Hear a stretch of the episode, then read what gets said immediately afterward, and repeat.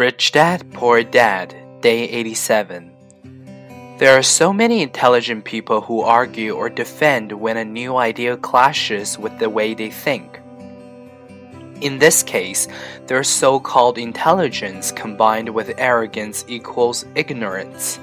Each of us knows people who are highly educated or believe they are smart, but their balance sheet paints a different picture. A truly intelligent person welcomes new ideas, for new ideas can add to the synergy of other accumulated ideas. Listening is more important than talking. If that were not true, God would not have given us two ears and only one mouth. Too many people think with their mouth instead of listening in order to absorb new ideas and possibilities. They argue instead of asking questions.